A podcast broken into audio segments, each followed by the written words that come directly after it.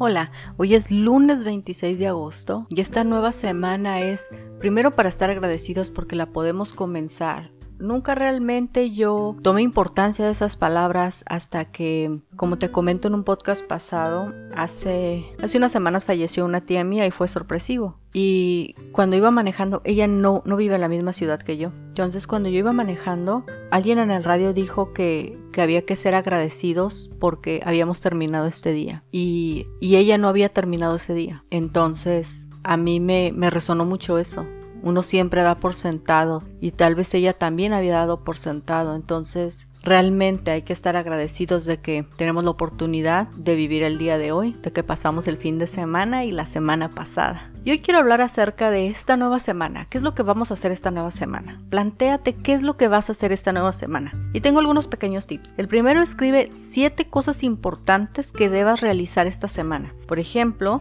insisto en el pizarrón de la visión, lo insisto demasiado. Me ha enseñado muchas cosas sobre mí. No solo de creencias limitantes, también me ha enseñado a escoger qué cosas quiero y qué cosas no quiero. Entre otras cosas importantes que puedes hacer, tal vez quieras iniciar clases de algo, ya sean físicas, ya sean online, ya sea un canal de YouTube, como sea, no importa. Es comenzar a tomar acción, vamos a buscar informes acerca de eso, vas a buscar en YouTube qué tipo de cosas te gustan. Tal vez un poquito de redecorar, cambiar los muebles de cómo están, tal vez estás contemplando pintar, tal vez hacer una llamada importante, o hacer un poco de introspección que te lleve a reflejar algo que de verdad quieras ver en el futuro.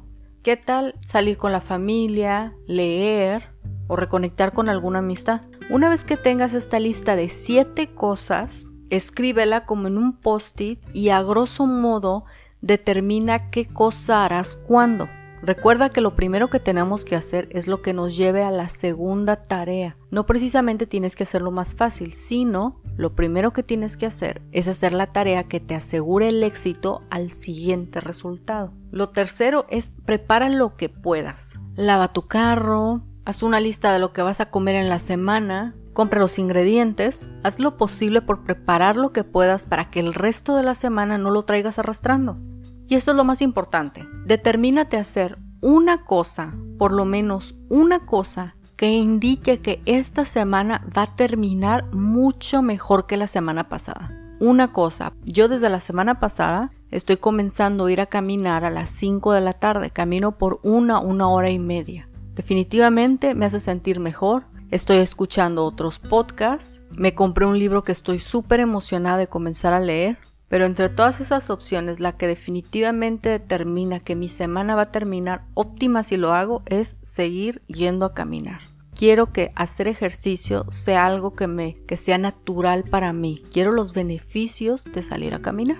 Y para finalizar te comento esto que leí. Dice, en cada paso que demos, el pasado queda más y más lejos de nosotros. En cada paso que damos, hay nuevas vistas, nuevas posibilidades, nuevas cosas en nuestro futuro. Hay que seguir caminando, hay que seguir ascendiendo.